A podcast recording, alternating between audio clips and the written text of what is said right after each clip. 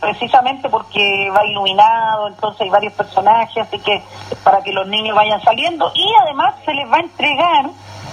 las golosinas que, generamos de parte del municipio a, las, eh, a los dirigentes vecinales, a los coordinadores que, que con los cuales se, se trabajó.